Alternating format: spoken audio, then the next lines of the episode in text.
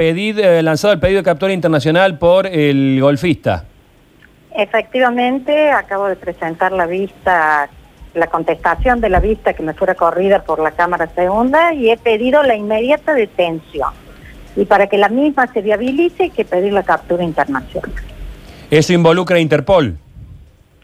Sí, esto involucra todo un trámite protocolar que se hace en el Ministerio de Justicia. Acá lo más importante es que este Ministerio Público ha considerado a través de distintos argumentos que la situación del señor Cabrera en la que él se ha colocado desvirtúa la posibilidad de mantenerse en libertad frente al proceso. Razón por la cual se le pide a la Cámara su inmediata detención.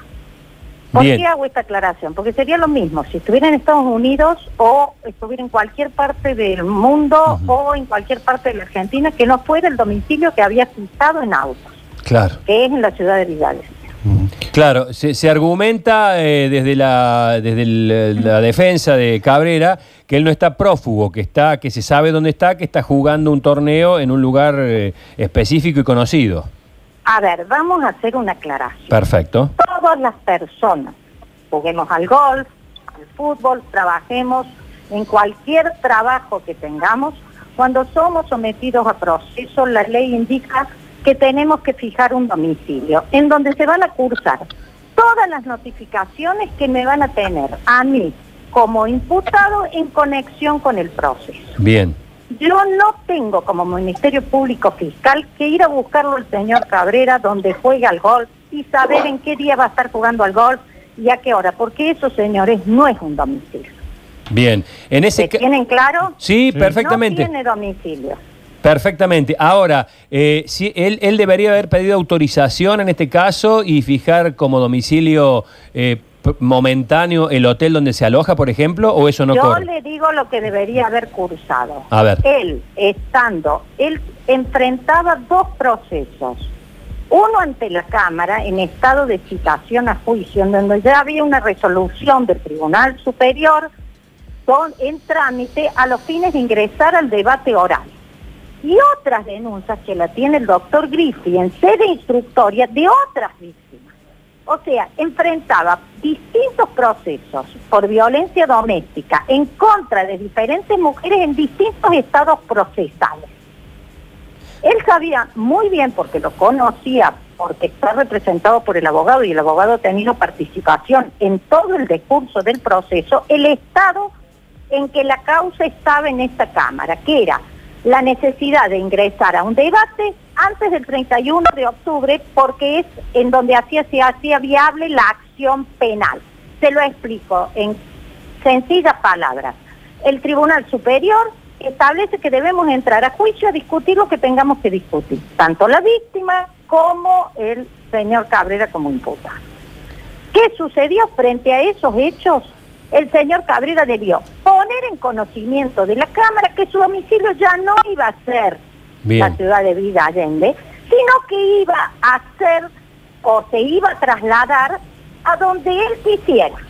Frente a ese, esa información de que iba a dejar su domicilio, la Cámara hubiera tomado una determinada acción en contra de eso. ¿Por qué? Porque tenía que hacer viable la realización del juicio. Y en las condiciones de pandemia que nos encontramos, todos sabemos que esa viabilidad entra en duda, al punto tal de que hoy ha manifestado a través de distintos medios públicos el señor Cabrera que no va a retornar al país, lo ha dicho su abogado, hasta el mes de noviembre. En este caso se lo considera pro... procesales los pone la ley para cualquier ciudadano. Perfecto. Eh, eh, ¿En este caso se lo considera prófugo? Volvemos a lo mismo. El estado de prófugo surge después de que se dicta un estado de rebeldía en el proceso. El estado de prófugo es un estado que no es el para el derecho lo mismo que puede ser para el vulgo. O sea, cuando nosotros hablamos de prófugo, ese fue. No, tiene una serie de condiciones. Por eso se dicta una captura internacional, se establece si va a estar rebelde en el proceso. Claro. Eh, la realidad es que él, para haberse retirado de su domicilio, sea a Estados Unidos a jugar, o sea a visitar a su abuela en la ciudad de Buenos Aires, debió informar al tribunal. ¿Por qué? Porque cualquier notificación que se le cursara se le cursaba ese domicilio, al punto tal que ustedes conocen que el doctor Griffith le cortó una notificación y se dio con que no estaba en su domicilio. Doctora, había ido a Estados Unidos. una vez que impacte... Estas obligaciones son para todo el mundo. Eso es lo que quiero que se entienda, no para el señor Cabrera. Una vez que impacte este pedido de detención internacional que usted ha, ha solicitado, por ejemplo, sabemos que Cabrera está jugando en Buffalo Ridge, allí en Minnesota, en los Estados Unidos. Sale a jugar hoy, por ejemplo, en la segunda vuelta de este torneo de golf. ¿Puede ser detenido que lleguen a policía de los Estados Unidos y lo detenga en ese lugar? A ver, voy a hablar de dos cosas distintas. El pedido de captura lo hizo yo hoy a través de una contestación de una vista que me ha corrido la Cámara. Quien lo tiene que dictaminar es la juez de la Cámara, no yo. Yo pido la detención y pido la captura, porque mi obligación como Ministerio Público es asegurar que el señor Cabrera llegue a un juicio justo y abierto, al igual que la víctima es colocar a las personas en la condición que marca la ley. Este mismo pedido de captura lo ha hecho el doctor Griffith. Esto lleva un protocolo que lo hace el Ministerio, se hace a través del Ministerio de Justicia. Lo que usted me pregun- está preguntando si está jugando la segunda vuelta o la tercera, si lo van a detener hoy o mañana y cuánto es el protocolo y dónde lo van a detener, eso no se lo puedo contestar. Claro. Porque evidentemente ese protocolo requiere que el país tenga distintos convenios con la Argentina. Mm. Lo que sí es importante que se sepa es que todos los hechos por los que está citado el señor Cabrera son hechos de violencia doméstica con base de violencia de género. Bien.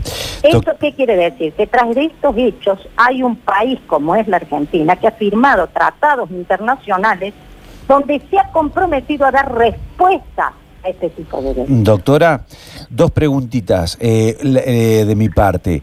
Eh, si él quiere volver ahora, ¿él puede volver? ¿Tiene la posibilidad, eh, con los aviones, digo, porque esto está bloqueado prácticamente? ¿Se puede volver a, A ver, eh, yo quiero que explicar algo que es muy claro. El señor Cabrera se fue del país en un vuelo privado el día 22 de julio. O sea que él puede volver en un vuelo claro. privado. Se fue a través de Ezeiza. Eso es lo que le informan al doctor Griffith. Claro. Razón por la cual, si tomamos ese vuelo privado, quiero suponer que para tomar un vuelo privado en esta situación de pandemia habrá que seguir la legislación que marca la ANAC. ¿Esto qué quiere decir? Regirse por todo el protocolo que rige durante la pandemia. Claro. Él lo hizo para salir del país. La situación de los aeropuertos argentinos y de los vuelos comerciales es la misma hoy que la que había cuando él se fue del país. Razón por la cual él no podía desconocer Bien. que en caso de querer regresar iba a tener que optar por un vuelo privado, porque los claro. aeropuertos argentinos están cerrados por resolución hasta el primero de septiembre con posibilidad de ampliar. Bien, bien, está claro. Doctora, y una preguntita más de mi parte que tiene que ver, ¿cuántas son las mujeres que han denunciado al Pato Cabrera? Tres mujeres. Tres mujeres. Primera esposa, la mamá de sus dos hijos en una primera denuncia.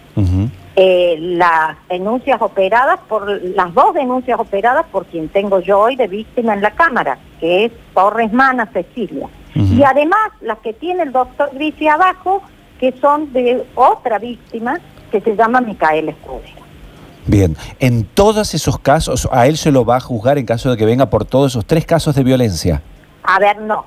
Eso es lo que te expliqué yo al principio. Ah, perdón. Acá las denuncias están en distintos estadios. Dos de esas denuncias, que son las de Cecilia Torres Mana, están en condiciones de entrar a juicio. Clarísimo. Las otras las tiene el doctor Griffith en investigación. Bien, y, un- y una cosita en más. todos los estadios procesales, Ajá. fija domicilio. Bien, Y Seguro. el domicilio que fija es evidentemente en el que yo te he dicho en la ciudad de Villalba. Claro. Usted, eh, si bien usted no puede hacer, digamos, por ahí una lectura subjetiva, ¿usted piensa que él se escapó cuando se fue? A ver, eh, es muy fácil que todos utilicemos el sentido común. Si una persona ha tenido una determinada conducta a lo largo de un proceso, que, que avisara a los tribunales intervinientes que se retiraba a jugar al golf, que es su profesión, a tal lugar, que lo hacía desde tal día hasta tal día, y los tribunales informados de ello siempre tuvieron para con él una conducta de buena fe. Vaya y vuelva. O sea, avisaba que se iba a ausentar del domicilio legal desde tal día hasta tal día. Lo hizo mínimamente 15 veces a lo largo del proceso.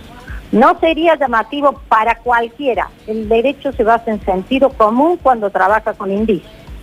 Que a las puertas de un debate oral no haya tenido esa actitud, que es la que tuvo siempre, sumado que estamos en época de pandemia y además estableciendo que en caso de volver tiene que esperar que se abran los aeropuertos del país, la respuesta es muy simple. Si pudo irse con los aeropuertos cerrados, señor, puede volver con los aeropuertos cerrados. Clarísimo. Clarísimo, doctor. Agradecemos mucho su, su contacto y, su, y lo didáctico de sus respuestas. Le mando un gran saludo. Hasta luego.